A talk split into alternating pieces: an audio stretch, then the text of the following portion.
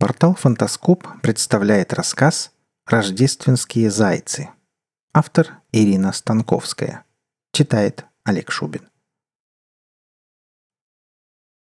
В центре просторной кухни помещалась жаровня, на которой стоял большой металлический котел, украшенный затейливой резьбой. Язычки пламени золотили его бока, придавая красивому предмету домашней утвари нарядный и загадочный вид. Тесса покачала головой, подошла к котлу и заглянула внутрь. Вода закипала, со дна поднимались мелкие пузырьки. «И где этих бездельников носит?» – спросила саму себя она. Тесса придирчиво оглядела отделанное керамической плиткой помещение. Порядок и чистота пришлись ей по душе. Даже столы были вытерты до зеркального блеска. Наконец-то эти паршивцы чему-то научились. Они зажгли свечи, хотя никто их не просил, нарядили елочку – и повесили гирлянды и рождественский венок. Послышался шорох, открылась дверь, и в кухню с черного хода, слегка припорошенный снегом, ввалились на удивление крупные зайцы. Фред и Феликс. Один держал в лапах маленькую стремянку, другой нес моток блестящей бечевки и ножницы. «Откуда это вы?» – спросила Тесса с подозрением. «Извините, госпожа», – отрапортовал Феликс, ставя стремянку у жаровни. «Мы и на дворе елочку поставили. В шарах свечки зажгли. Пусть видят, что у нас все в порядке, и нам весело». «У меня все в порядке», — сказала Тесса хмуро. «И не может быть иначе». Зайцы переглянулись, но спорить не стали. Они давно уяснили, что когда хозяйка не в духе, ей лучше не перечить. «Мы сейчас варим волшебный рождественский суп», — примирительно произнес Фред, убирая бечевку и ножницы. «Пока только воду варите», — съязвила Тесса.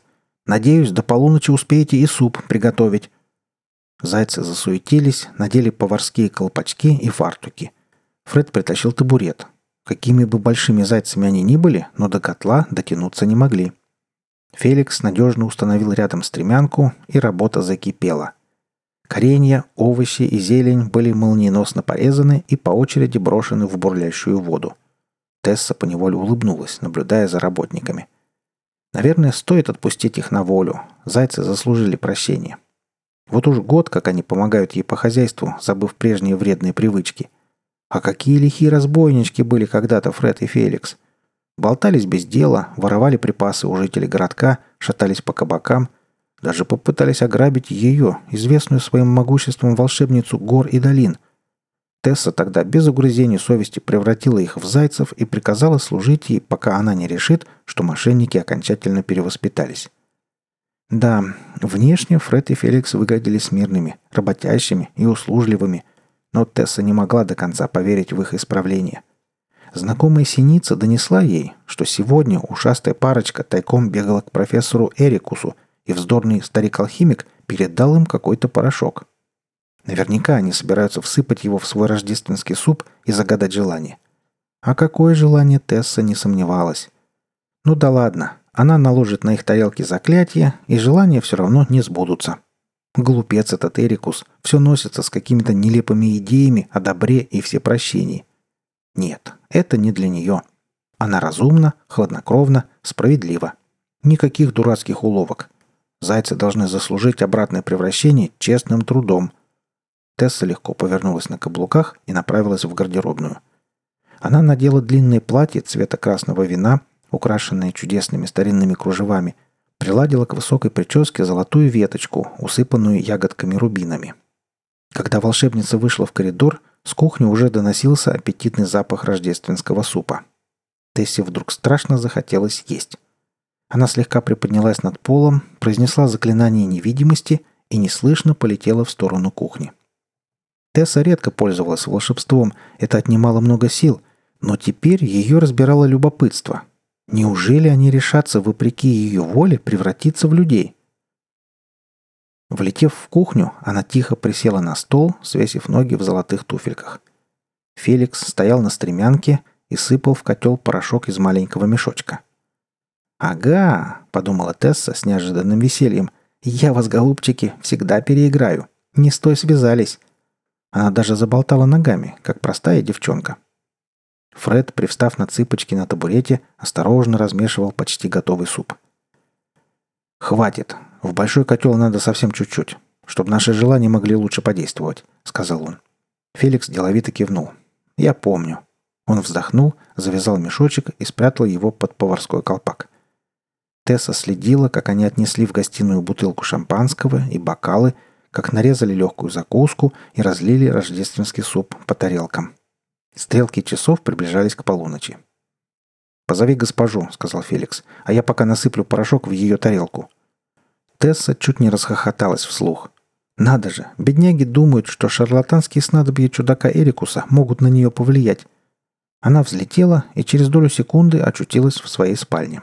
По лестнице мягко топал Фред. «Госпожа, к столу!» — возвестил заяц немного запыхавшимся голосом. Тесса царственно выплыла из комнаты. Фред почтительно посторонился. В уютной гостиной все было готово. Приветливо потрескивали дрова в камине, в тарелках дымился суп, распространяя поистине волшебный аромат. Перед столом стояло старинное резное кресло, принадлежавшее еще прабабушке Тессы. Волшебница аккуратно подобрала подол и села. Феликс поставил перед ней серебряную тарелку с супом. Сами зайцы взобрались на высокие детские стульчики, принесенные с чердака. Когда-то на них сидели малыши из рода волшебников гор и долин. Зайцы успели принарядиться. Теперь на них были короткие штанишки и жилетки из атласной материи. Из кухни раздался гулкий бой часов. Тесса улыбнулась и попробовала суп серебряной ложкой. Зайцы последовали ее примеру. Странно, но суп на вкус совсем не отличался от обычного. Даже Тесса не могла обнаружить, что же они туда положили. Некоторое время все молча ели. «Загадай желание, госпожа, ты не забыла?» — подал голос Феликс. «Волшебникам не надо загадывать желание. То, что мне надо, и так сбудется», — наставительно ответила Тесса. Суп был очень вкусный, и она незаметно съела целую большую тарелку. Ничего не произошло. «Ну вот», — посмеиваясь, сказала волшебница, «несмотря на ваши глупые штучки, все осталось по-прежнему». Фред и Феликс разочарованно переглянулись. Внезапно кто-то постучал в парадную дверь. Фред стрелой сорвался с места и кинулся открывать. «Странно», — подумала Тесса, — «ко мне уже давно никто не заходит без дела». Послышались осторожные шаги, и в гостиную вошел высокий светловолосый мужчина с порозовевшим от мороза лицом. «Марк!» — не веря своим глазам, воскликнула Тесса. Мужчина подошел к ней и поцеловал волшебницу руку. «Знаешь, я вдруг понял, каким дураком был», — сказал он. «В нынешнее Рождество я наконец-то решился прийти и просить тебя забыть нашу давнюю размолвку. Я подошел к твоему дому и вдруг увидел во дворе елочку. Она так приветливо мигала мне огоньками, что я смелился постучать в твою дверь». Он замолчал и посмотрел на Тессу умоляющим взглядом, в котором только слепец не заметил бы нежность и любовь. «Я сама виновата», — сказала она тихо. «Прости меня». Никто не узнал бы сейчас в ней надменную даму с гордым видом шествующую по улицам городка. Феликс, пыхтя от усердия, открыл бутылку шампанского. Фред помог ему разлить вино по бокалам. Тесса перевела на помощников озадаченный взгляд, ее лицо посветлело. «Вы можете идти». Она вдруг наклонилась и расцеловала зайцев в теплые пушистые щечки. «Если хотите, можете остаться у меня уже как люди», — сказала она и с притворной строгостью добавила. «Но чтоб порядок был идеальный». Фред и Феликс, весело подпрыгивая, побежали на кухню. Их прыжки становились все тяжелее и тяжелее. Затем до Марка и Тессы донеслись радостные возгласы. А потом влюбленные слушали только друг друга. Всю сказочную рождественскую ночь. Вы слушали рассказ «Рождественские зайцы». Автор Ирина Станковская. Читал Олег Шубин.